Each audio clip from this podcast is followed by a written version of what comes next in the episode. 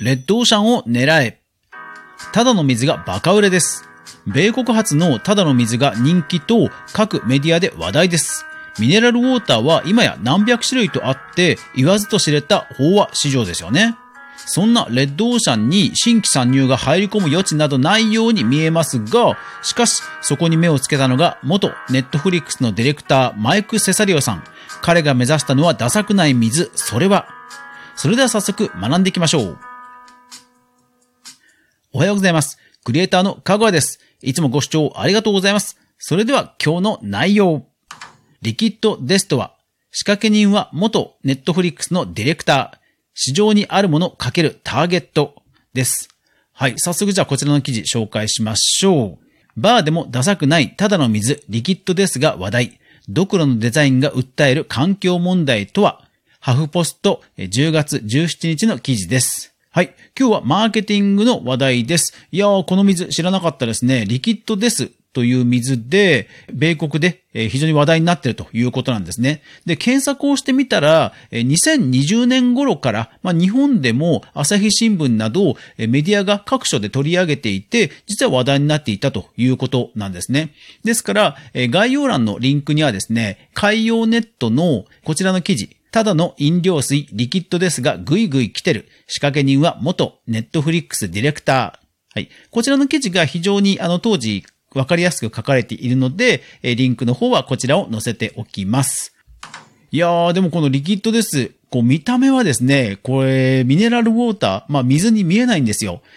ビールビールかエナジードリンクのような、こう、かなりエッジの効いたデザインで、えー、リキッドですというロゴも、こう、なんか、こう、海外のビールの、こう、ロゴあるじゃないですか。ちょっとこう、明朝体っぽいような、角張ってるんですけども、英国みたいな、こう、ザ・ロイヤル・プリンスみたいな感じの書体なんですよね。なので、こうま、見た目はですね、全く水とは思わせないデザインなんですね。でもそこがやっぱりポイントなんですよね。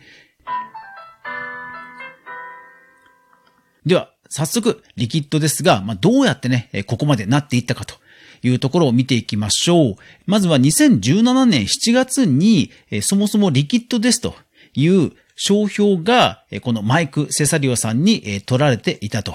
で、彼が一番最初に何をやったかというと、これがですね、非常に興味深くて、動画広告を作成して、市場の関心を、まあ、測定したということなんですよ。いや、これさすがね、ネットフリックスの元ディレクターさんだけあるなというところですよね。やっぱり動画を使って、そして市場にどういうニーズがあるかということを調べていったというのはね、これ目から鱗でしたね。やっぱりですね、こう、水という商品は、まあ逆に言えば誰でも売れる、誰に対してでも売れる商品じゃないですか。ですから、売れることは売れるわけですよ。でもどういうタイミングでどういう人にどういうブランディングで売っていけばいいのかっていうところをおそらく精査、細かく、え、市場調査したんじゃないかなというふうに思います。ですから、え、これらの調査を踏まえた上で、彼はですね、え、リキッドですという商品を作り、最初はですね、バー、それからタトゥーパーラー、あの、タトゥーですかね。タトゥーパーラー、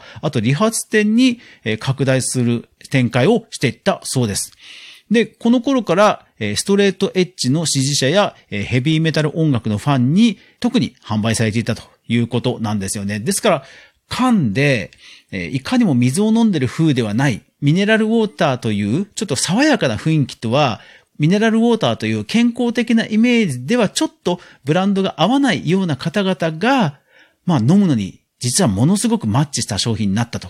いうことなんですね。ですからそうやってじわじわとそういう特定のファン、特定の人たちに売れていって、そして話題になっていき、もう2019年にですね、なんと160万ドル資金調達を始め、そして2020年には900万ドル、2300万ドルと、あるよあるよという間に資金調達をして、話題になっていったということなんですね。いやー、痛快ですね。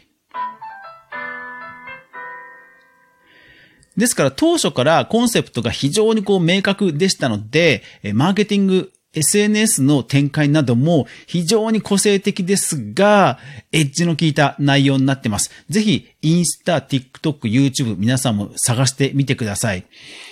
例えばですね、公式サイトに出てくる縦長動画なんですけども、こう、ある女性がですね、リキッドデスを、こう、下に向けてこう垂らしてるんですよ。こぼしてるんですね。ジャバジャバジャバジャバって。で、まあメッセージを言うんですよ。なんと、その動画の最後に、その何に対してこう、水をこぼしてるかというと、下に、捉えられた、目隠しをされて、え手を縛られた人が横たわっていて、そこの顔面に水を垂らしてるんですね。ですから水を垂らしてる人は実は誘拐犯とおぼしき人なんですね。いやー、ですからこの今まで水というものが健康的なイメージで売っていたところに、まあそういう真逆なコンセプトを持ち込んで、まあ注目されないはずがないですよね。逆に言えば、今までそういう健康的な飲み物を飲むことが抵抗があったという人に確かに受け入れられるなと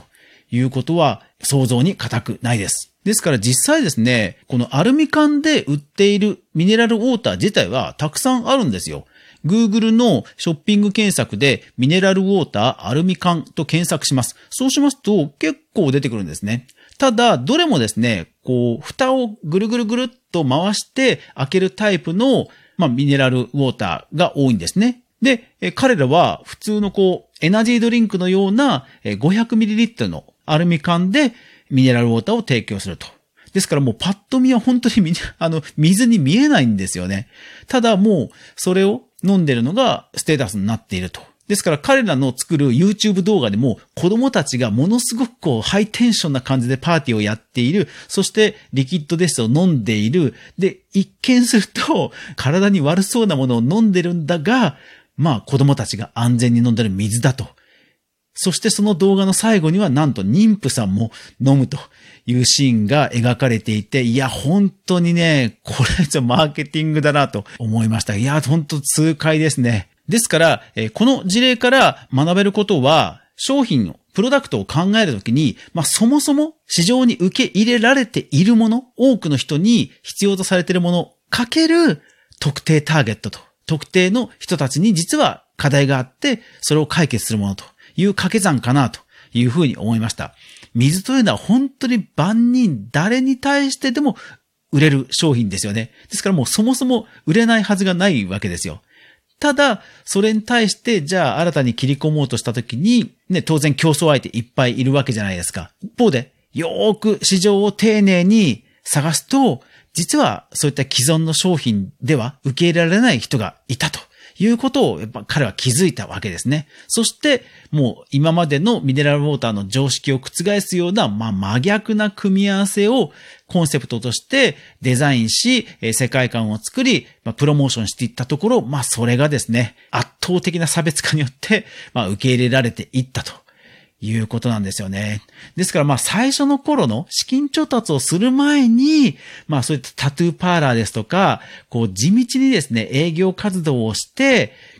実際の商品を手に取ってもらうというところの活動は、ただものすごく泥臭いとは思います。本当にその頃が苦労されたんだと思うんですよね。でもその頃に多分手応えがあったからこそ、自分たちのコンセプトを信じきれて、やりきれたんじゃないかなと思うんですよね。ですから、綿密な、綿密な調査をした上で、えー、信じたもので、そして多くの人にそもそも受け入れられるプロダクトであれば、うん、信じてやりきること大事なんだなと改めて思いました。皆さんはどう思いますか？ぜひコメントください。クリエイターエコノミーニュースでは、かぐわがクリエイターエコノミーに関するニュースを日々ブックマークしていく中で興味深いものをお届けしています。毎朝の収録配信、夜10時からのゆるり雑談ライブ、そして週に1回の無料のニュースレター、3つの媒体で配信していますので、ぜひお好みのものをフォローしてくださるととっても嬉しいです。皆さん、もうすぐ週末ですね。えー、もう少し頑張っていきましょう。それでは、いってらっしゃい。